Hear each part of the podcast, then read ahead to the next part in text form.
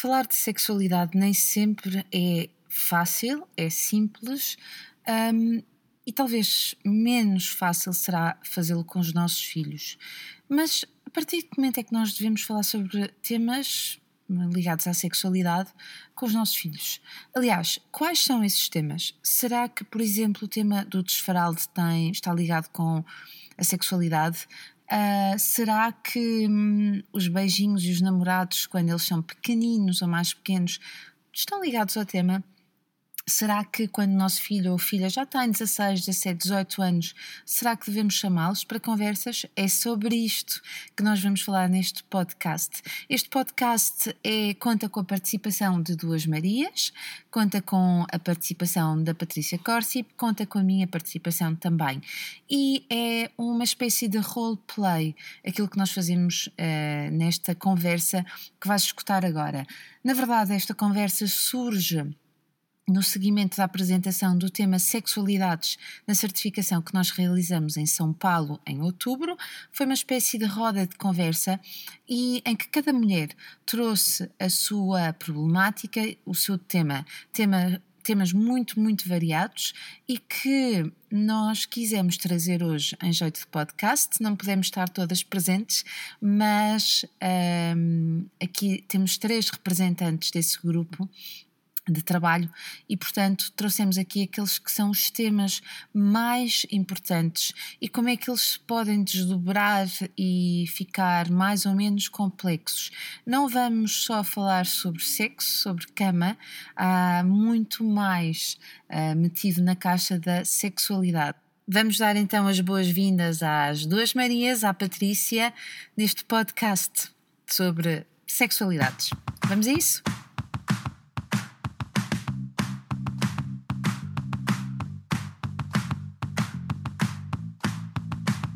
Olá, eu sou a Magda Gomes Dias e este é o podcast do Mamos de Boss. Para além deste podcast, subscreve também a nossa newsletter em parentalidadepositiva.com ou no blog mamosdeboss.com, onde encontrarás milhares de artigos sobre parentalidade, educação e muito mais. Olá, viva, bom dia, sejam bem-vindos a este podcast. Hoje ele é feito a quatro, comigo e com mais duas Marias e uma Pat. Depois vamos apresentar as Marias. E como eu disse, este podcast vem no seguimento de um trabalho que foi feito na certificação e hoje vamos falar sobre sexo e sexualidades e vamos aqui a casos que são da vida cotidiana, da vida de quase todos os dias. Um, alguns deles aparentemente não têm que ver com sexualidade logo de início, mas depois quando vamos aprofundar o tema, afinal têm muito que ver. Isto leva-me já à minha primeira Maria, que tem 30 e poucos anos uh, e tem uma criança pequena que está em desfralde, não é? E o que é que o desfralde tem que ver com sexualidades? É isso que nós vamos perceber. Um, se calhar estes temas têm muito mais que ver com os nossos limites, com a forma como nós lidamos com o nosso corpo uh, e, portanto, com o tema sexualidade, do que aquilo que nós à primeira vez podemos pensar. Maria, Fala-nos deste teu desafio que é o desfralde de uma criança, é sempre um desafio. Conta-nos qual é a tua questão para depois passarmos o tema à parte, que vai-nos fazer aqui uma, uma um, contextualização sobre o tema. Então, Maria, que sejas muito bem-vinda a este podcast. Obrigada. É, bom, a minha questão né, é uma criança de dois anos e meio e que ela já começou a avisar vez ou outra que quer fazer xixi. Normalmente ela tá ali já fazendo e avisa. E o cocô ela ainda não dá muito conta, né, assim, que, que tá fazendo. E eu queria saber, assim, como que eu inicio esse desfraude para que seja de uma forma respeitosa, mas que eu também esteja atenta a quando ele estiver pronto, né, para iniciar esse desfraude, para que seja de forma respeitosa. Olá, Juliana, tudo bom?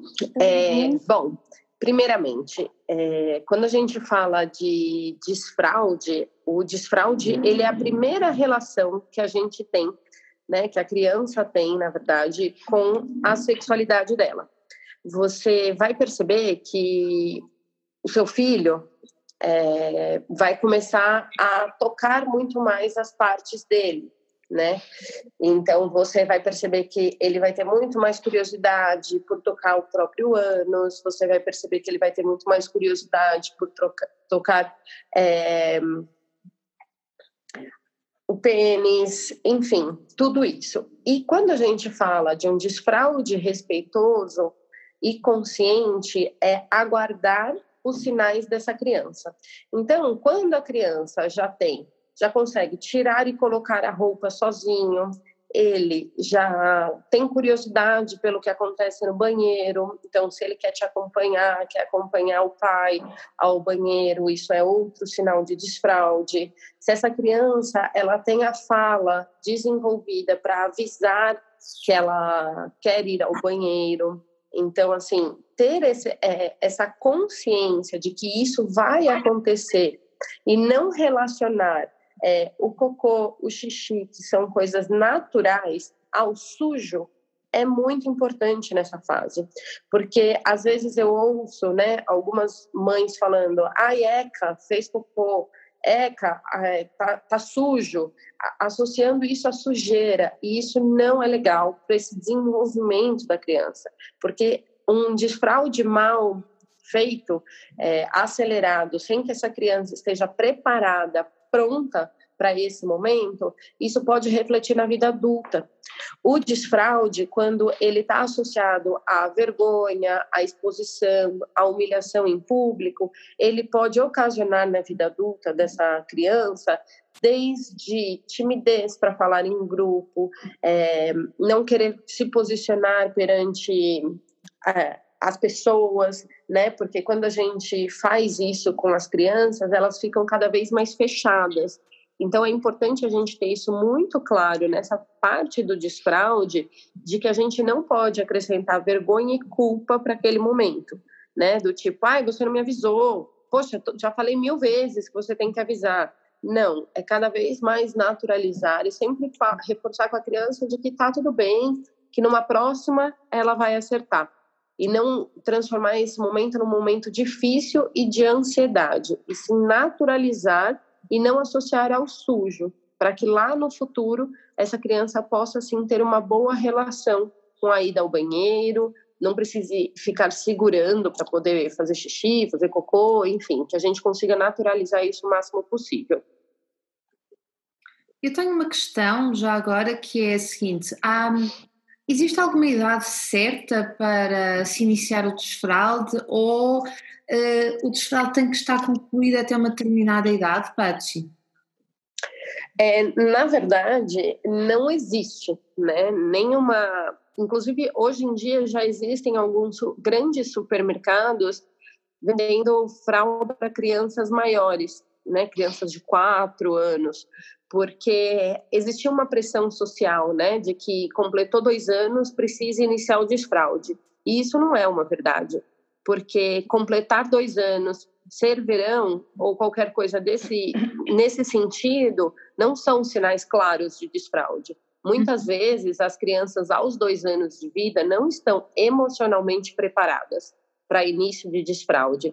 Então é, é, é respeitar e conversar com essa criança explicar sim que é, as, as nossas necessidades são feitas no banheiro, né? Que o banheiro está lá para isso, que ela pode ter o pinico, pode ter, enfim, o suporte né, necessário para essa criança, mas não associar isso à idade ou à temperatura ou nada disso. É, e sim respeitar o momento dessa criança. Ok. E quando a criança se mostra pronta seja porque ela acredita que está pronta, seja porque os seus pais estão prontos, um, e depois a coisa não corre bem, ou seja, afinal de contas ela não está bem pronta, uh, porque às vezes não é a primeira que se consegue. É? Qual, qual, qual, é que deve ser a nossa, o nosso comportamento aí? Como é que nós podemos ajudar uh, a saber se é mesmo o momento ou se não é? Porque depois, por vezes, podem surgir dúvidas, não é? Sim, eu, eu acredito, Magda, que se parte da criança e ela ainda não está pronta, ela mesma vai querer retornar à fralda. E aí é acolher esse retorno dela à fralda, porque ela vai entender que não é legal é, ficar com as roupas molhadas, sujas a todo momento. E aí, normalmente, ela retorna, ela pede novamente a fralda. E aí é acolher e não forçar ficar sem fralda, porque esse momento já foi iniciado. Não, dá um passinho para trás e retoma dali para frente. O processo, quando ele é guiado pela criança, ele é muito mais tranquilo. É muito difícil acontecer esse tipo de situação. Normalmente a criança, ela mesma já, já entende que ela precisa voltar. E tá tudo bem. Se a gente não, a, não agregou culpa e vergonha nesse processo, ela não vai se sentir culpada por retornar. E aí, cada vez mais, ela vai estar tá tranquila em relação ao próprio corpo, a conhecer as próprias necessidades, a entender os próprios limites. Então, é sempre muito importante a gente é, ir respeitando esses momentos, porque isso diz muito sobre consentimento e conhecimento do próprio corpo, que está completamente relacionado à sexualidade de uma criança. Hum, têm uma coisa importante que é o, a questão do consentimento. O Paty, tenho mais uma questão. A Maria, a Maria, se calhar, também ainda tem mais alguma, alguma questão, não sei, mas eu tenho aqui uma questão que é a seguinte. Um, para mim, para mim um, um desfraude bem, bem feito é justamente esse que tu falas, que é com o consentimento uh, da criança, ao ritmo da criança.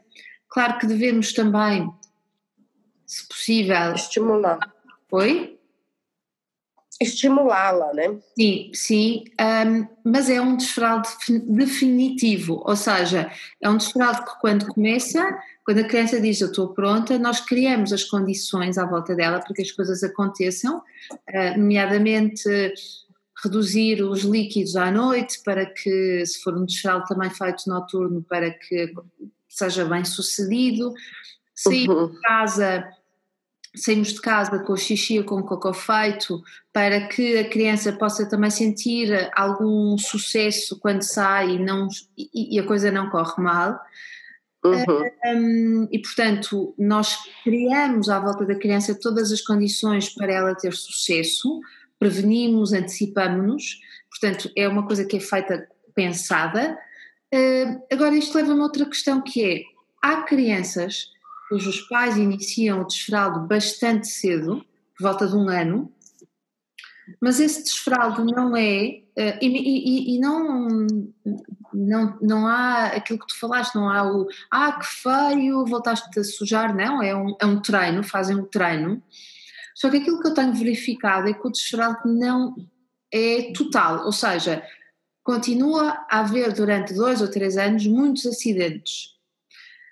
Eu pergunto quais são as consequências uh, destes acidentes, ou seja, quando o desfraude não é definitivo, claro que vai acontecer de vez em quando um acidente, vai, mas quando os acidentes duram dois anos, uh, qual é que pode ser o impacto deste, destes acidentes uh, durante tanto tempo para a criança? Olha, é, Magda, acredito acredito eu, né, que esse tipo de conduta ele traz muita timidez para essa criança. Normalmente, né, é, e já existem alguns estudos nessa linha de que esse perfil acaba sendo uma criança, um adolescente, um adulto muito mais introspectivo, que tem dificuldade de falar em público, e aí ela vai ter que lidar com esse tipo de vergonha e culpa na fase adulta. Então, acelerar esse processo, sem dúvida, não é a melhor opção, porque eh, lidar com isso depois é muito mais difícil porque daí já tem toda um, uma sociedade em volta, né? Não é mais você e o vaso existe toda uma timidez em grupo, existe dificuldade de se posicionar, existe dificuldade de falar, de dar a opinião, porque ela está sempre ali com aquele pano de fundo de medo de algum escape, de medo de ir para lugares distantes, medo, enfim, você traz esse medo oculto e que lá na frente é, é muito complicado de evidenciar isso, porque ele é muito muito, muito novo, né? Uma criança muito nova, então ela não vai ter memórias exatas sobre isso. E para poder acessar isso na vida adulta é cada vez mais difícil. Muito interessante isso, muito interessante. Não é, a criança não é mais porque consegue fazer supostamente um desfraude com um ano ou um ano e pouco. À frente, se o desfraude não for total, pode ser o reverso da medalha, não é? pode trazer uma palavra muito importante para mim é a vergonha. A vergonha Exatamente. Não, é? uh, não quer dizer que aconteça com todas as crianças, mas a informação, estarmos informados sobre isto é, é importante. Uhum. Ok. Ok, muitas vezes não sabemos de onde é que vai. Maria, eu, eu, sou, eu sou, tenho muita curiosidade sobre estes temas todos. Tens alguma questão ainda para colocar à Paty? Não, não, tá, já tirei mais dúvidas. Paty, queres acrescentar mais alguma coisa parecido. para então, este, este tema? Não, não, tudo certo. Ok, nós temos várias Marias hoje. Vamos passar à nossa Maria que tem um adolescente de 16 anos, não é? Como é que é terem um adolescente nesta fase? Temos aqui mais, mais Marias com adolescentes, mas vamos aos 16, passamos dos pequeninos para os grandes. Como é que é, Maria? ser mãe de uma com 16 anos? É, com 16 anos? Ah, então, é uma situação ah, que inicialmente me pareceu que nós tínhamos um diálogo muito aberto. Eu sempre achei que fosse uma mãe, uma mãe franca, afetiva. E quando, quando me deparei com o uso do preservativo, é, sobre a conversa sobre o uso efetivo do preservativo, eu percebi que existia um tabu entre nós. E era uma conversa desconfortável para ambos.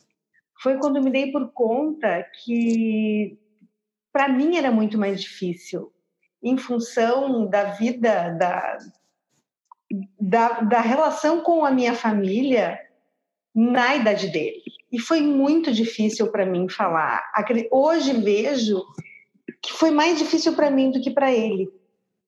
Então eu queria uh, conversar uh, so, justamente a respeito disso, como como mostrar para essa criança de forma tranquila, de forma vinculada e afetiva, não exatamente para que ele nos traga se usou ou não usou, até porque hoje eu percebo quanto é importante ele ter a individualidade dele, ele ter uh, esse autorrespeito e essa e essa separação, assim como se fosse um, uh, como é de fato vidas, né, individuais, a minha, a dele, né, a, a, dos nossos familiares, mas que há, é como se essa família fosse realmente o porto seguro dele, né? mediante uma necessidade.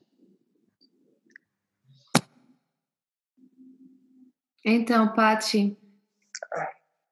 Bom, é, primeiro, parabéns por você ter conseguido passar por isso, né, Maria? Porque a gente sabe que realmente não é fácil. É, falar sobre sexo é, ainda é muito tabu, e acredito que vai continuar saindo por algum tempo, mas está em nós essa mudança, né?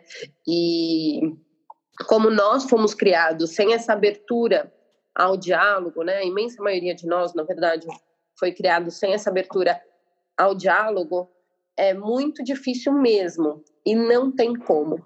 A sexualidade dos nossos filhos, ela passa pela nossa sexualidade. Então, se a gente é, não olhar para a gente, para como a gente lida com a nossa sexualidade, o quanto para nós é difícil ou não falar sobre sexo, vai ficando cada vez mais tabu, né? Como se existisse um véu invisível nesse diálogo, nesse relacionamento. E não precisa ter, né? Se, se desde pequeno a gente já insere esse assunto e naturalizar né? A grande questão é que a gente precisa naturalizar os diálogos sobre as formas de prevenção, né? Porque não, não só em relação a uma gestação precoce ou qualquer coisa desse tipo, mas muito em relação a alguma doença sexualmente transmissível, né? Que é, hoje já existem alguns surtos de doenças que estavam quase erradicadas, né? Como sífilis. Então, é exatamente por essa falta de diálogo e falta de abertura que a gente já não teve com os nossos pais e aí a gente não acaba não, não tomando essa iniciativa com os nossos filhos. E não dá para a gente achar que um adolescente de 14, 16 anos vai conversar com a gente sobre isso. Então, tem sim que partir de nós essa conscientização. E não é para falar se está usando ou não, é para explicar o como usa e a importância do usar. Explicar é, os benefícios dessa utilização, né? É, saber em quais momentos, explicar sobre o respeito ao próprio corpo, isso é muito importante. Essa parte de, de respeitar o próprio corpo entra nesse viés de não se querer doente, né? E quando a gente entende que se a gente está respeitando, se a gente ama o nosso corpo e que a gente vai morar nele, né? Com 14 anos a gente ainda vai morar no corpo por mais 80 anos, sei lá. Essa geração tende a viver muito mais do que a nossa. Então, se a gente entende que a gente vai morar no nosso corpo por mais 80 anos, a gente vai querer começar a cuidar muito, com muito mais carinho dele. E passa, sim, pelas relações sexuais que a gente tem. Então, é, é nosso papel como pais dar início a esse assunto, sim. E hoje, cada vez mais cedo, né? Cada vez mais cedo a gente percebe que há uma inicialização de uma maneira muito precoce e nem sempre de uma maneira correta é, no sexo. Então, assim, se a gente toma as rédeas nesse diálogo, as coisas tendem a, a fluir de uma maneira muito mais tranquila. Mas tem que passar pela nossa sexualidade. Não tem como. Oh, Paty, eu tenho aqui uma, uma questão. Ok, passa pela nossa sexualidade. Mas se nós não temos um, uma vontade para conversar, ok, a Maria, a Maria teve uma vontade para conversar com o filho e sobre os temas todos e mais alguns, mas eu estou a pensar em algumas mulheres que não têm essa vontade, podem falar sobre todos os temas, mas elas próprias nunca falaram sobre sexo com ninguém, falaram pouco, uh, ouviram mais, mas nem elas têm noção da sua própria sexualidade, do que é que gostam, do que é que não gostam. Como é que eu, que não tive, uh, eu, mulher ou pai uh, ou homem, não é? como é que eu, que não tive e, e, sobretudo isto na questão, estamos aqui todas a falar em mulheres, mas os homens, os homens foram muito educados para serem os machos mais fortes, para serem controlarem todas estas questões, não é? E no caso da Maria, ela tem um filho e a sexualidade envolve afetos, não é? Ou, ou, ou, pode envolver afetos, pode envolver só prazer, mas se eu não converso comigo, se eu não tenho esta noção sobre o que é, uh, quais são as minhas preferências, onde é que eu tenho prazer e tudo mais, como é que eu vou criar à vontade para falar com o meu filho? Aí ser um dilema de muitas mães. A Maria não tem esta questão, mas haverá mulheres que têm estas questões. Ou estou a imaginar, estou a imaginar o caso de um pai, imagina que vive sozinho com a filha uh, e que tem que explicar à filha, ou gostaria de explicar à filha determinadas questões, mas não sabe até que ponto é que vai invadir a privacidade dela, porque eles não têm. Não é? Muitas vezes nós supomos que, ah, porque é mãe pode falar com o menino e pode falar com a menina, mas porque é pai, o pai não pode falar com a menina, não deve falar com a menina. Mas agora imaginemos um pai que vive a 100% com uma filha, como é que ele próprio pode abordar esta questão quando supostamente se diz, ou, se, ou ele tem uma crença que não pode ser ele, enquanto homem, a abordar o tema da sexualidade com a filha que tem 14 anos, ou menos, ou mais, não interessa. Como é que nós desfazemos estes nós todos? Que pergunta difícil, hein, Magda? Mas vamos lá. Depois você corta essa parte. Acho que pode voltar meu vídeo, viu? Porque eu mudei aqui a internet e tá bem melhor. Se você puder ah, voltar meu vídeo. Também podes pôr. Eu, se isto correr bem, eu não vou cortar, fica isto espontâneo. Olha, tá. já pus vídeo. Mas eu acho que a espontaneidade é que, é, é que vale a pena, não é? Porque são questões, não vamos ficar aqui à superfície, são questões importantes. E não, não são. Eu vou, vou falar exatamente o que eu acho, não é? né? Não, e, para, eu acho que nós não temos que ter uma resposta para isto. Uh, é assim e é assim que tem que ser feito, mas é um debate importante, não, não é? Era, era exatamente isso que eu ia falar. É, bom, Magda, sem dúvida, essa não é uma questão muito simples é, de ser resolvida. Né? Não dá para eu simplesmente virar e falar, ah, ele tem que naturalizar esse, esse processo, porque ninguém tem que, né? É, e não é fácil, porque se para nós é difícil, para o outro também é, né? Essa, essa filha também não está aberta para ouvir o pai falando sobre esse assunto, né? Então, o que eu acredito que, que possa ter sucesso nesse momento é honestidade emocional e intenção. Quando a gente falou, estudou, né, na formação sobre parentalidade positiva, você fala muito sobre a intenção, né? E eu acho que se esse pai e essa mãe tiver a intenção de ajudar o filho, de conscientizar o filho, e, e muito nesse sentido de preocupação com o próprio corpo, de doenças e tudo mais, eu acho que é um bom caminho de você ir atrás de informação e repassar ao seu filho. Você não precisa abrir um caminho de terapia, uhum. né, de casal. Não é, não é esse o objetivo mas é sim de abrir caminho para diálogo e troca de informação. No sentido de não precisa ser você o portador dessa informação, mas você precisa informar o seu filho. Então, busca alguma coisa na internet, algum dado interessante, algo que possa ser útil para aquela fase da criança e que seja de uma maneira afetuosa e envia isso para essa criança. É óbvio que o diálogo quando ele acontece, ele é sempre muito mais proveitoso. Mas se existe esse bloqueio muito forte dessa pessoa, a informação ela não pode deixar de chegar. E que ela chegue de alguma maneira. Uhum. Então, eu acho que um caminho para diálogo é esse. E, e, apoiar esse tipo de iniciativa é, dentro das escolas, né, do seu bairro, da tua comunidade. Eu acho que apoiar a educação sexual nas escolas também é um meio de haver essa troca de informações, esse caminho para diálogo. Porque dentro da escola é um coletivo completamente diferente do que há dentro de casa. Né? E aí, para famílias onde esse contexto ainda não é, é fluido, ele ainda não acontece, ir por essa veia da escola, onde é um grupo de jovens e tudo mais, de conscientização, ele é fundamental. Sim, eu, eu, acho que nós temos esta ideia de que um, os pais precisam de fazer tudo e têm que ser capazes de fazer tudo. E a verdade é que não temos, nem temos que fazer tudo, nem temos que ser capazes de fazer tudo, não é?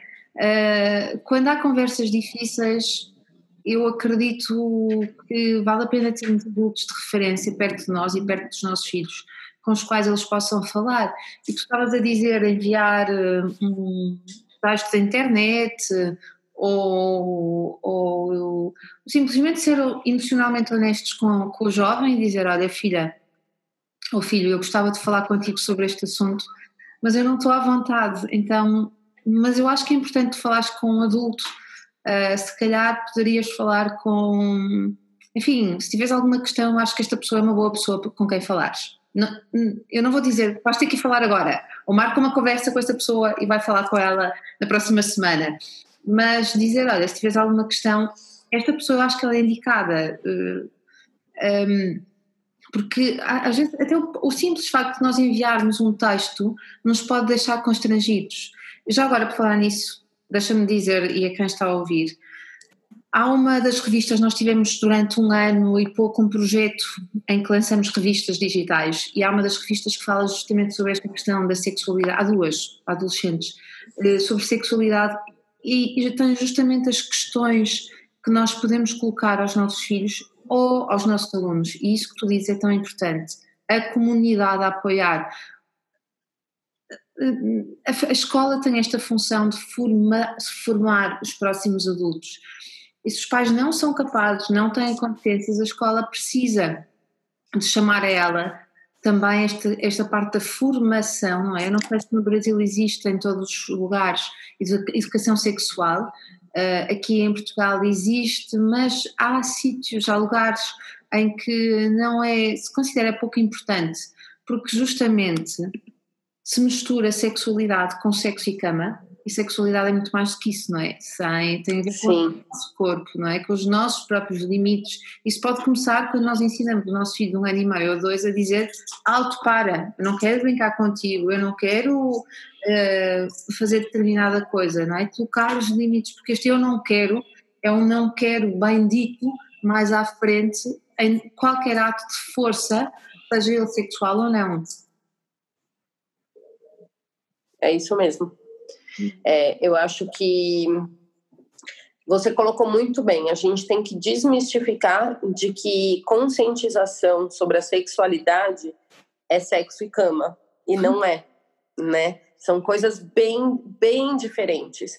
E exatamente por ser tanto tabu é que a gente acaba entrando nessa, nesse viés de associar a, ao, ao, a cama, enfim, e não é isso, né? É muito mais do que isso. Sim, sem enfim. dúvida, sem dúvida. Maria, será que a Patsy conseguiu ajudar-te? Sim, sim, eu, eu gostaria só de uh, complementar que eu sou uma Maria uh, que buscou ajuda, né?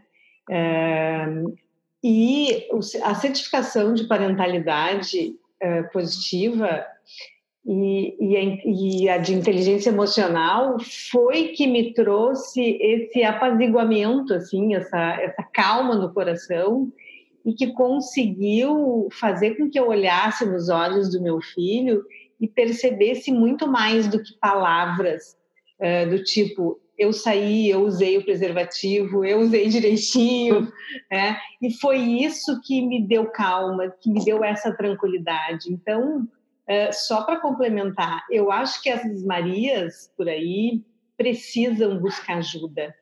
Porque, sim, a sexualidade dos nossos filhos, a educação sexual passa pela nossa.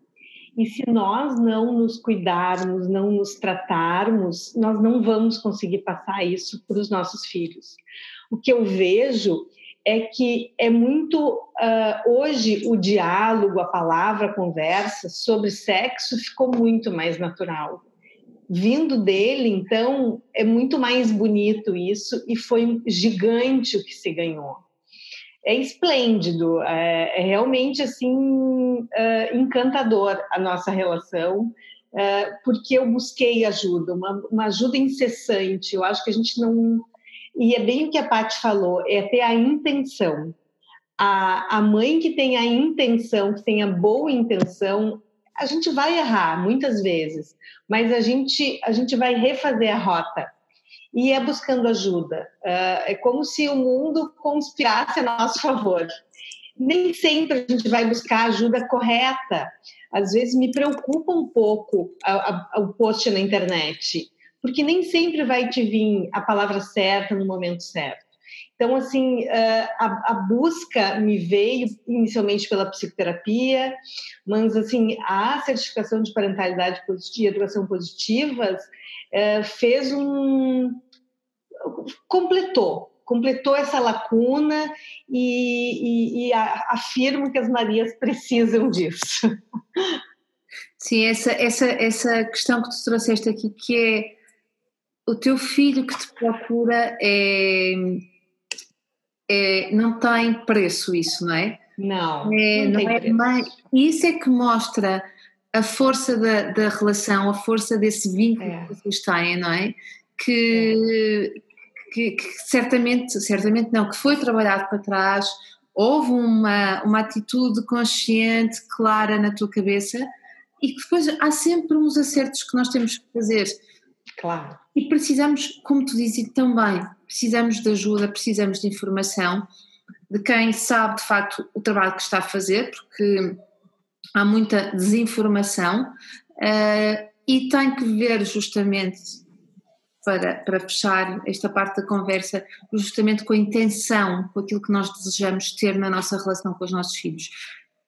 O que é que eu desejo nesta relação e como é que eu crio isso, não é? O que é que eu faço? Tal como há bocado falávamos com a Maria a propósito de criar todas as, as, as condições boas para que o desfraude decorra bem, eu também tenho que criar todas as condições para que uh, em casa, com o meu filho, independentemente da idade que ele tenha, que essa minha intenção de relação seja, eh, tenha as melhores condições para, para existir.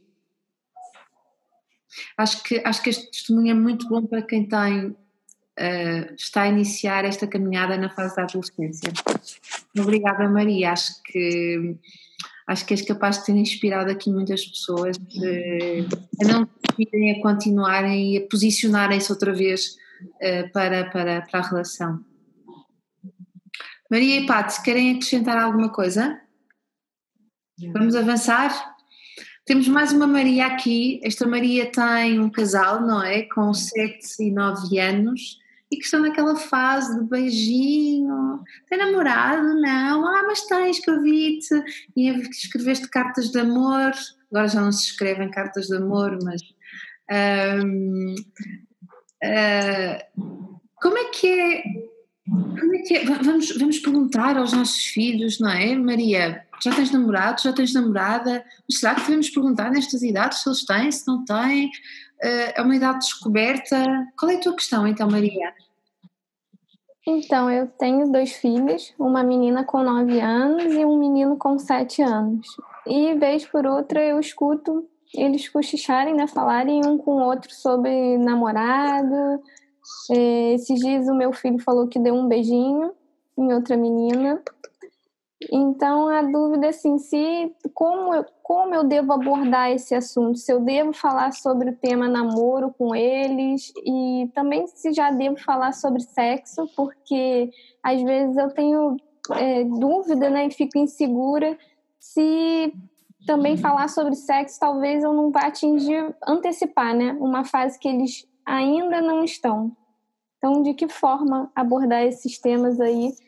de maneira que eu não constranja as crianças e que eu também consiga ficar à vontade com eles. Bom, vamos lá. É, se eles já estão falando sobre o assunto, então eles já estão nessa fase, né? Não, você falar, orientar sobre o assunto, porque o seu papel nesse momento vai ser um de orientação. É, você não vai estar antecipando né? Eles já deram esse primeiro passo aí.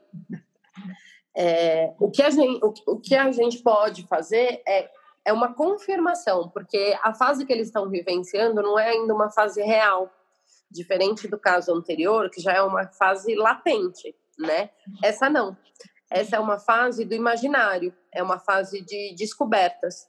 Então, o que o, vindo de você, que é a voz da é a voz do amor, a voz do afeto, a voz do conhecimento, né?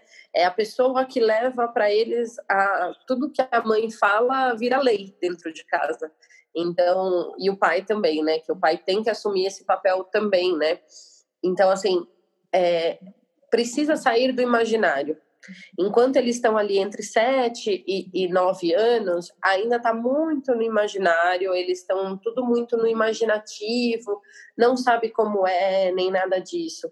Então, numa preparação, né, para a menina está numa preparação muito latente de, de pelo, odor, o menino, né? Então, assim, informar que isso vai acontecer, naturalizar também esse processo, né? E principalmente sair do imaginário. Então, tirar essa imaginação que eles têm de como é, o que é, o que é o primeiro beijo, né? Você falou aí que é, o menino já até deu um, um, um beijinho aí. Então, assim, é, dar autonomia para eles de uma maneira detalhada. Então, explicar quais são as funções do corpo. Isso é muito importante. É, do corpo dele e do corpo do outro, né? Porque precisa passar por esse conhecimento. Eles precisam entender quais são as funções, entender que é, as coisas, tudo que acontece nessa fase, principalmente para quem passa, né, um pouquinho aí do, dos 9, 10 anos, precisa explicar muito sobre a questão do consentimento e principalmente do afeto né, de tudo isso que rola nessa fase. Então, assim, é confirmação e saída do imaginário, tirar essa imaginação, esses cochichos que existe de pano de fundo dentro da casa, colocar os panos na mesa, sabe? Abrir o jogo e falar, olha, gente, funciona assim, tudo isso que vocês estão, tem mais alguma dúvida? Funciona assim, é, vai ter pelo, vai ter odor, a partir de agora precisa usar desodorante, enfim, alguma coisa nesse sentido. Conheçam o próprio corpo, identifiquem o que, que é o seu corpo, o que, que é o corpo do outro. Então, assim, é passar esse tipo de, de informação mesmo, porque explicar que para a menina vai haver a menstruação, para que isso não seja um susto quando acontecer na vida dela, e, e naturalizar esse processo. E e lembrar que a menstruação é, uma, é um marco muito importante na vida de toda mulher, né? é um ciclo muito bonito, que ele tem início, meio e fim. E que quanto mais em paz nós estivermos com a nossa menstruação, mais em paz a gente vai estar com a nossa feminilidade. Então é muito importante a gente explicar e enaltecer isso como algo bonito, algo necessário, que isso é o que dá a nós mulheres o poder de gerar vida. Então, se a gente olhar para isso dessa forma, eu acho que a gente tira essa parte de constrangimento, de vergonha, que a nossa geração tem muito, né? De, de ter vergonha de estar menstruada, de ter vergonha de falar sobre isso, de pedir alguma ter escape e pedir emprestado tipo mega escondido e escondido pro banheiro e tal. Então assim, explicar que é bonito, que, é, que, que isso é um poder que, que a natureza nos deu, né, na verdade, e, e o quanto esse poder é importante para perpetuar as gerações. Então, eu acho que levar dessa maneira, eu acho que você acaba tirando os tabus, traz informação e tira do imaginário, porque a fase que eles estão vivendo é uma fase muito de criação. Então, se a gente esconde e, e, fala que essa não é, não é idade, sendo que eles já estão, já está partindo deles essa necessidade de informação, só gera mais desinformação.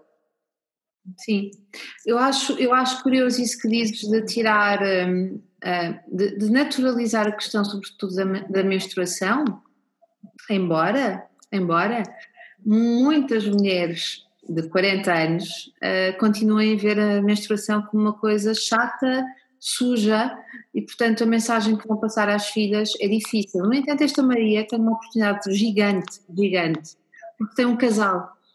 E esta informação também, ou seja, há, há um esforço uh, de vermos, para quem não vê a menstruação como algo perfeitamente normal, não precisamos andar a dizer estou menstruada porque faz parte da vida, não, não precisamos dizer bebo água, bebo uhum. água porque tomo banho, uh, isso faz parte da, da, vida de uma mulher.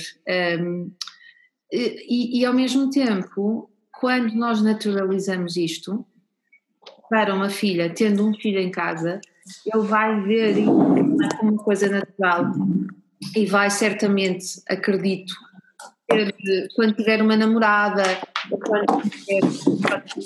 já tiver o lado, já está. Eh, quando tiver uma namorada ou quando tiver uma, uma outra relação, uh, estar à vontade para a questão da, da, menstruação, que eu acho que muitas vezes somos nós mulheres que criamos este, uh, este estigma em relação à nossa própria, à nossa própria natureza, não é? Porque isto é natureza. Então, é, é, muito bom e muito interessante vermos esta corrente de mulheres que falam com cada vez mais naturalidade e com empoderamento, não é? Sobre, sobre o poder da mulher e do corpo da mulher, uh, desmistificando todas estas questões. Mas para quem não está aí, e algumas de nós não estamos nesse registro, uh, não conseguimos ainda falar com naturalidade sobre este tema. Como é que nós podemos fazer isso? Como é que nós podemos começar? Vamos imaginar que eu, enquanto mãe, ou esta Maria, não tem um à vontade para falar com os filhos sobre uh, uh, estas. Nem, eu nem sei se tem que ver com a, com a questão do falar ou com a questão de escutar as perguntas que eles podem ter para nos colocar, não é? Criar este espaço, esta bolha em que estamos todos seguros para colocar questões e falarmos sobre o tema. Mas se eu não estou à vontade, como é que eu posso começar a estar à vontade? Quais são as tuas sugestões? Espera aí, estás sem som. Espera aí, espera aí, espera aí. Podes falar. Eu acho que se não existe esse, é, a pessoa não está à vontade, então eu acho que é esperar a criança nessa, né? não, não acho que é esperar a criança. Peraí. Eu acho que quando notar que o assunto está sendo levantado pelos filhos, é informar, é informar e falar um pouco sobre a própria vivência. É, criança, aos sete não, mas crianças de 9, 10 anos. É... Eu lembro que eu ganhei um livro uhum. e ele foi muito importante para mim. E hoje já existem muitas literaturas que explicam sobre esse início de puberdade, que explicam as, transformação, as transformações do corpo e explicam, dão, dão caminhos para esses pais que porventura não, não, não têm essa facilidade de conversar sobre o assunto e pode ser uma, um bom viés dar um livro de presente que além de ser um, um excelente presente, né, ainda carregado de informações. Então eu acho que pode ser uma excelente abertura. E mais uma vez, como você colocou, eu acho que ter pessoas que de confiança e que passem informação legal, uma prima mais velha, alguém que já tenha passado por essa situação, que possa ter esse diálogo. Eu acho que aí você consegue acolher também essa criança de alguma maneira. Sem dúvida. Eu vou deixar aqui nos comentários, depois do podcast, no, no, final deste podcast, nos comentários, vou deixar, eh, não dá para deixar fotografia, mas vou deixar o link de um livro que um, eu tenho cá em casa, que ofereci à minha filha justamente para, com as conversas que nós vamos tendo, também ela poder ler através de outras fontes e refletir no espaço dela sozinha, porque não, é, não há só um, um meio, não é? Há vários meios. Uh, e eu também me lembro de ter recebido um livro sobre isso. Uh, sobre como, como tornar mulherzinha. Era assim um título muito fraco, mas, mas o conteúdo era muito interessante, era muito bom e, e de facto, para quem gosta de ler, a leitura é um bom, do meu ponto de vista, é um, é um bom momento em que eu estou comigo a ler nos meus pensamentos e a colocar-me questões. E depois essas questões poderão ser ou não debatidas com outras, com outras pessoas, até colegas na escola, bons, bons colegas, mas sim. Maria, estás pronta para começar essas conversas com os teus quase adolescentes? É, acho que estou. A ideia do livro é boa, né? Que a gente já pode ali ter um início e conseguir começar a abordar de forma que não fique difícil nem para mim, nem para eles. Vai ficando mais natural e mais tranquilo. E eu acho que é importante também ressaltar que essa ideia do livro é realmente muito boa, porque às vezes existem questões que os seus filhos não farão para você. Por timidez, por vergonha, por N motivos. E às vezes essa questão está respondida lá no livro. Uhum. Então, ter esse livro ali para o desenvolvimento e saída do imaginário dessa criança é um excelente, é um excelente passo. É, acho que a, a, grande preocupação dos pais é quando os filhos vão buscar informação, ainda sem maturidade, na internet, que é um campo totalmente aberto e sem limite, né? E que a gente não sabe qual informação que eles vão obter. Eu acho que o livro realmente limita, e você sabe a qualidade da resposta que ele vai ter. Né? Exatamente. Sim, Exatamente. Esse, esse tema vai nos levar agora para a Maria, a próxima Maria, a última Maria deste podcast, que está justamente nessa fase, não é? Os teus filhos ganharam um telemóvel no celular, estão com 11 ou 13, não sei bem, lembra-me, e ah, começaram agora, começou o tema, não é? E, e só dá, só dá para ler-me como se costuma dizer. Então, Maria. Então, é, 13 anos, né? E é uma questão que me preocupa bastante em função de que o acesso a, ao celular, ou telemóvel em português, em Portugal, né? Português de Portugal. Uh, então, esse acesso livre, uh, a minha preocupação é a questão, assim, de como é que vai ser visto isso, o acesso à pornografia fácil, a pedofilia, né?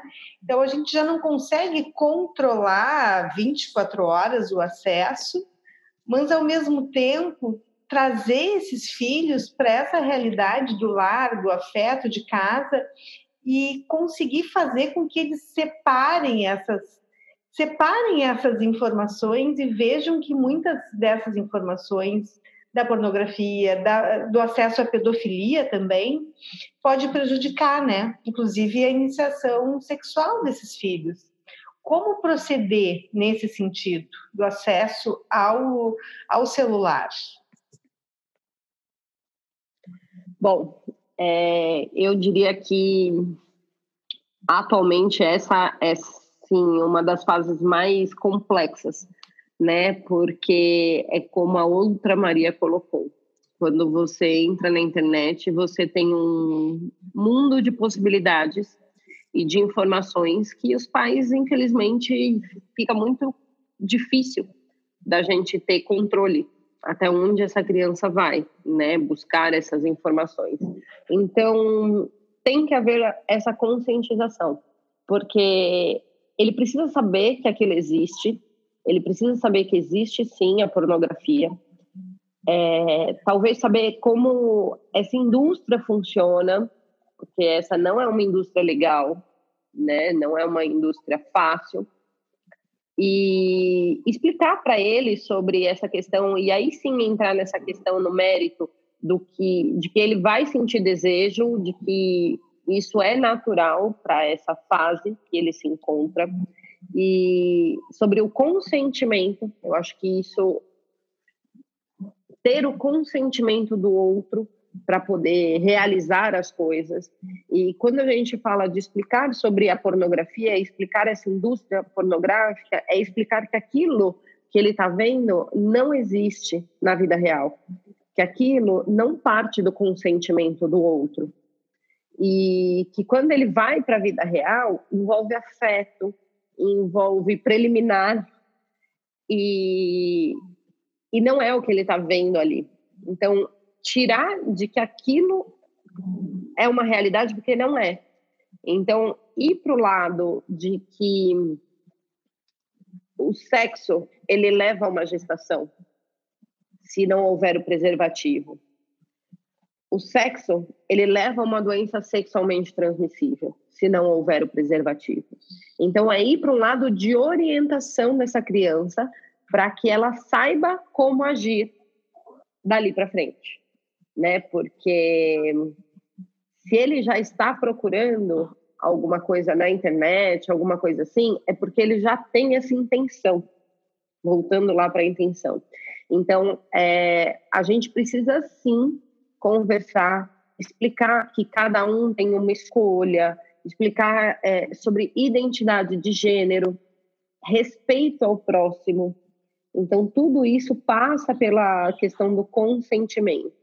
E, se possível, hoje em dia já existe tecnologia para nos auxiliar em relação a isso. Né? Então, existem alguns aplicativos onde você consegue é, limitar o acesso dos seus filhos em relação a, a pornografias, enfim, a várias outras coisas. É, e acho que a Magda pode até colocar também aquele App Guardian, enfim, algumas da coisas. Nossa, sim, da nossa colega também, que é. Exato. Vou colocar aqui também no, nos um, comentários. nos comentários Deixa-me deixa acrescentar aqui o meu, como dizem os franceses, grande sabre, aqui um, um ponto, mais uma nota sobre a questão, sobretudo da pornografia. Um, eu no outro dia ouvia um, eu não sei se foi um debate, se foi uma apresentação, se foi um podcast, enfim, uh, e, ela, e, e, havia uma, uma, uma uh, investigadora americana que dizia que um, na verdade, um, a pornografia pode ser uma excelente forma de abordar sexo, falarmos sobre sexo, sexualidade com os adolescentes. Ela tomou consciência disto quando um dia foi falar a uma escola, ela fazia montes de palestras em escolas e os jovens tinham um ar muito entediado, ah, vamos falar sobre educação sexual e tal. E dia ela ganhou coragem e perguntou, uh, chegou ao, ao, ao debate, ao, à palestra, com aqueles jovens da idade do, do, do, do, teu filho da tua filha, Maria, e disse e perguntou: então, estão prontos para ouvirem falar sobre pornografia? E teve a audiência toda olhar para ela e com os ouvidos muito abertos porque não é comum um adulto virar-se para uma plateia e não ter aquele ar de ah, eu estou aqui, eu sou mais velha que você, já sei muito sobre isto e estudo sobre o assunto e tornou um tema supostamente de revelar os olhos e dizer o que é que ela me está aqui a dizer, eu não quero, tenho, não estou à vontade sobre o tema, vamos falar sobre pornografia. Então ela tinha escolhas muito acertadas de perguntas uh, que lançava para as quais não estava à espera de resposta, mas que lançava e, pergunta, e perguntava, não esperando resposta, perguntava quantas vezes é que vocês acedem ou já foram ver sites pornográficos no vosso telemóvel? E o que é que vocês aprenderam através, através deles? E, e, então ela partilhava com esses jovens coisas muito interessantes como, é engraçado, uma, uma uma jovem que eu entrevistei percebeu que era que era uma jovem grande, uh, percebeu que há por vezes interesse no meu tipo de corpo, então perdeu a vergonha em algumas situações, ou seja, ela soube tirar, e isto é que eu acho que é inteligente, soube tirar o melhor proveito de uma coisa que não ensina para ensinar. Para se aceitarem, onde se falava sobre também sobre escolhas sobre uh, bissexualidade, sobre homossexualidade, uh, sobre vários temas e que ela pegou neles e todos eles estão, estão supostamente uh, fechados numa esfera e alargou-os para o múltiplo que, todos, que toda a sociedade é, nós somos múltiplos, somos todos muito diferentes. E então, de facto, a sexualidade não ensina, mas se nós soubermos aproveitar uma evidência, porque os jovens vão aceder a sites de pornografia através do telemóvel, vão. Se nós soubermos aproveitar essa evidência para construir a partir daí, por vezes não vamos ser nós pais, mas podemos ser nós escola, podemos ser nós investigadores na área, a trazermos esta luz e a tornarmos o tema suficientemente interessante para que estes jovens se questionem e não venham de lá com o dedo, com a ideia de que depois levantaram o dedo, não é? Aquele dedo que aponta, pois, pois, não podes, isso não é, não é assim, não é, não é? E ajudá-los a pensar, porque se é uma evidência, eu não acredito que nós vamos lá, sobretudo nesta idade, com proibições. Podemos desmistificar, devemos desmistificar, claro que sim. Devemos dizer que muitas vezes não é consentido e que é um negócio, mas podemos aproveitar as evidências e falarmos a sério sobre os assuntos. Um, isto faz-vos sentido? Faz. Faz ah. todo sentido. É, e é mais uma vez abrir caminho para diálogo, né? Claro. Claro. E, e, expandir isso como consciência social e não só do, dos pais Quanto mais a gente falar sobre isso, mais a gente vai, inclusive, prevenir sobre abuso, entender sobre limites dos outros e, e ter, inclusive, espaço para quem já passou por alguma coisa que não gostou, poder falar também, e poder se expor e, e, e ser aceito. Sem dúvida, sem dúvida. Isto leva-nos sempre ao mesmo ponto, não é? É isso que tu dizias, abertura uh, para comunicar, para falarmos, para estando à vontade com o tema, que não é fácil estarmos à vontade com este tema. Curiosamente, não, não é? Curiosamente. Maria, tens mais alguma questão? Ah, eu acho que essa questão de colocar a pornografia de forma, digamos que aberta, né, uh, traz, traz uh, o, o, reconhecimento uh, real, né, e, e o trabalho para desmistificar e, e, e perde-se o tabu, perde-se o tabu e vira o que, a, o que tu sempre, que a Magda sempre nos colocou, né? Um pouco de bom humor também numa situação dessas, né? O que traz, o que, o que reduz o constrangimento também. É. Sim. Pronto, não precisamos chegar ao ponto de irmos ver pornografia em conjunto, mas. não, a ideia não é essa. mas é, é de facto estarmos à vontade com uma coisa que é uma evidência, portanto, um, Ok. Eu acho que este, este podcast foi riquíssimo com as nossas Marias. Deixem-me apresentar as Marias. Eu vou começar pela Maria Juliana, uh, Juliana exatamente.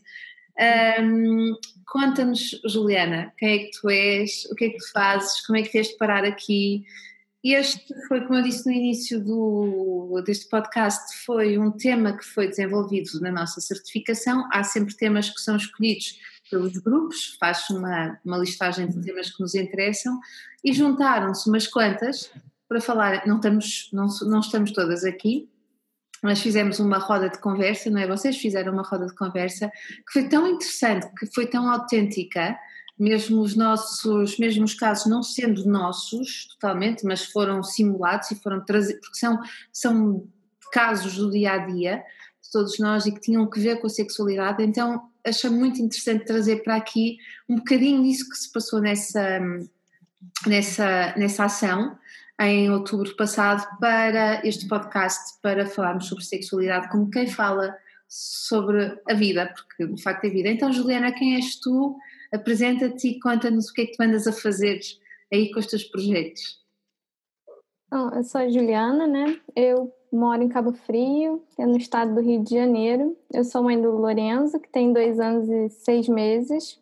Conheci a Magda na certificação de parentalidade e educação positivas, que aconteceu em outubro de 2019 em São Paulo. E eu fui em busca de conhecimento para poder educar o meu filho mesmo, né? Então, no primeiro momento, fui atrás de técnicas e quando a gente chega lá, as técnicas são só um detalhe, né? que a gente aprende, mas é um o que eu levei assim muito foi um olhar atento para mim, para as minhas necessidades e para do meu filho, né? Não é só um olhar superficial daquele mau comportamento, de uma questão superficial, é olhar mesmo as necessidades dele, as, a minha. E o que melhorou muito foi, acho que a minha autorregulação, né? Eu consegui olhar para o que eu preciso e também os meus limites, né, para poder caminhar nessa dificuldade que é educar, mas de uma forma mais leve. E o tema é apaixonante, né? Eu saí de lá super inspirada venho estudando e comecei agora a colocar as ideias no papel. E em março eu estou pretendendo fazer uma reunião. Vou começar com as mães da escola para que fique à vontade e daí ir seguindo e estudando. A palavra, não é? Estás, estamos a fazer mentoria juntas, não é? Temos um grupo Isso. de mentoria para irmos mais longe e afinarmos aqui alguns pequenos detalhes que vamos, vamos continuar. Obrigada, Maria Juliana. Obrigada. Vou aqui à, Maria. Uh, não, eu disse que há a Pata a seguir. Não, sei, não, vamos às Marias. Primeiro, Maria Magela. Conta-nos tudo, Magela. Então, meu nome é Magela. É, eu moro no Rio Grande do Sul, na cidade de Sapiranga, e sou fonoaudióloga e como fonoaudióloga eu sempre busquei, busquei, parecia que sempre tinha uma lacuna e sigo na busca. Então eu tenho várias especializações, eu trabalho com idosos e eu trabalho com bebês, crianças e bebês. Eu trabalho muito a amamentação. E a relação da mãe e do bebê sempre me encantou muito e continua me encantando. É, mas depois do, da certificação de, de parentalidade educação positiva, inteligência emocional, parece que as coisas passaram a ter nome e sobrenome. E tudo ficou mais claro. E hoje eu consigo uh, colocar muito mais uh, é, da formação no meu atendimento.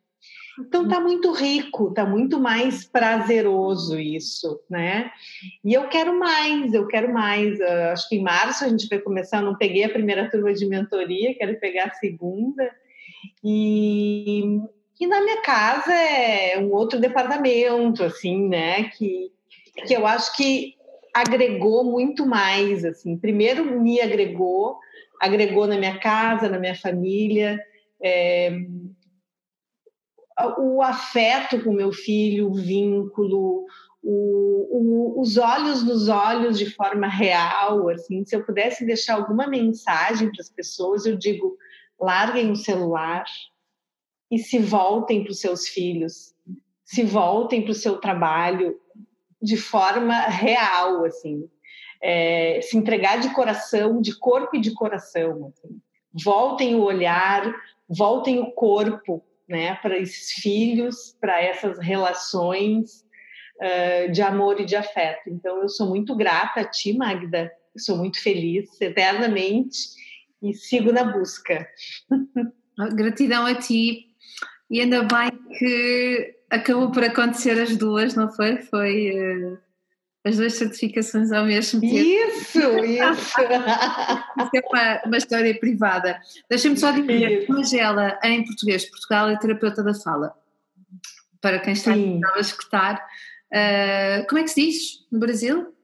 Fonoaudióloga. Exatamente, exatamente. Aqui em Portugal diz terapeuta da fala, traduzindo porque português do, de Portugal e o português do Brasil não são a mesma língua, é? Isso foi uma das coisas que nós chegamos à conclusão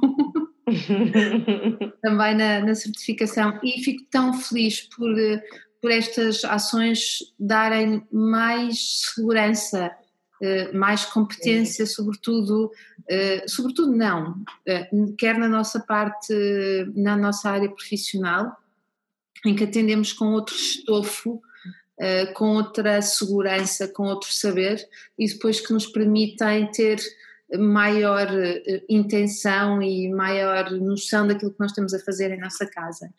Obrigada, Magela, pelo teu feedback.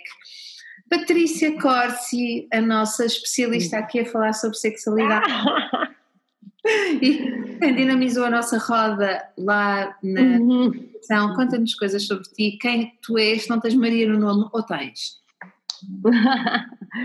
é, eu sou Patrícia Corsi Clemente, é, eu sou engenheira de formação, mas me apaixonei pela maternidade, assim como a maioria que faz os cursos da Magda e transformei toda a minha carreira voltada para ajudar pais e mães através de conhecimento. Então, eu fiz a certificação em parentalidade, inteligência emocional e mais algumas outras. E hoje eu faço curso online para pais. Então, eu dou cursos online.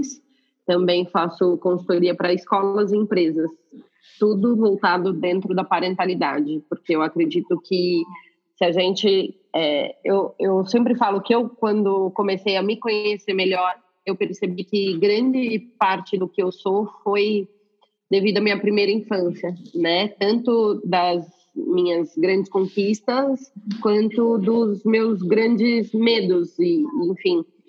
E aí eu falei, bom, hoje o adulto ele já tem discernimento para saber se busca ou não ajuda mas a criança não. E o que, que eu posso fazer para ajudar essa criança, né? E então eu vou ajudar o adulto para orientar a criança. E aí, então, essa se tornou a minha grande missão de vida aí, para poder levar essa informação é, que é tão bonita, né? Esse conhecimento da parentalidade, esse caminho de transformação que eu falo, para o maior número de lares possíveis. É isso, essa sou eu. E há muita coisa mãe, dizer. Mãe. Mãe do, do Lorenzo, de dois anos e dez meses. Ainda se contam os meses nessa idade. Um, mais à frente deixa de se contar. Acho eu, deixa de contar.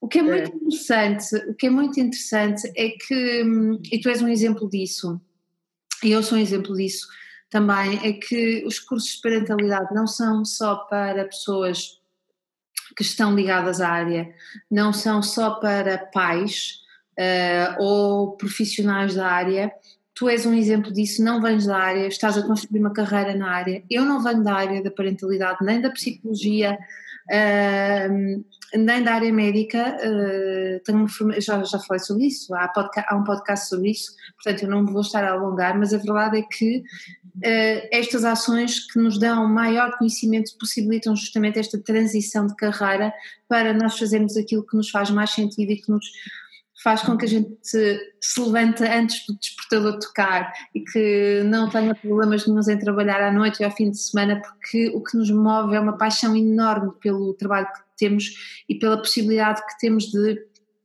tocar de facto na vida das pessoas e deixar um.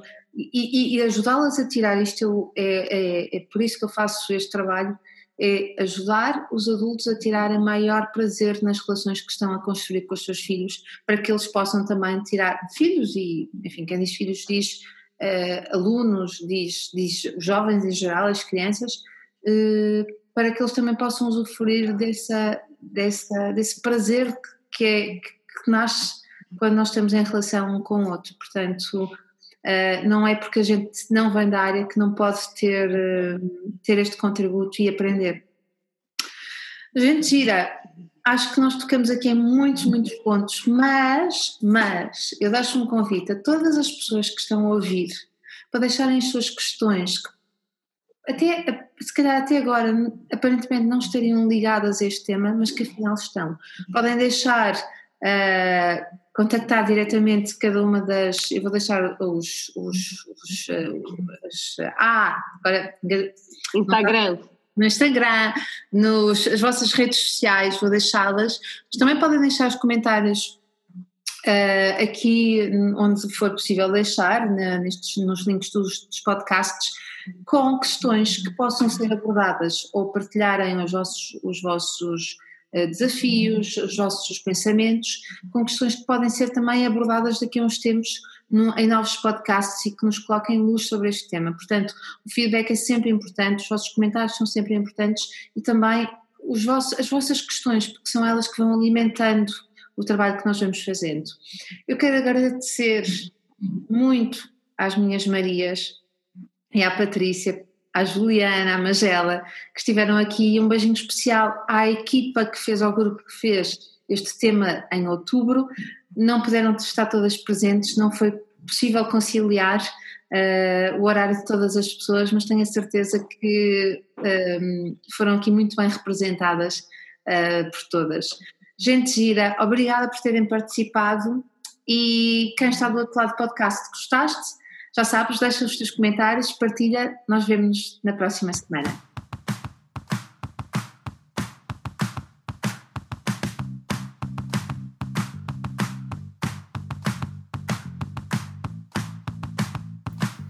Gostaste deste podcast? Então deixa os teus comentários no blog mamosdeboss.com, onde terás acesso também a milhares de posts e lembra-te de assinar a nossa newsletter em parentalidadepositiva.com ou em mamosdeboss.com. Partilha à vontade. Até ao próximo podcast.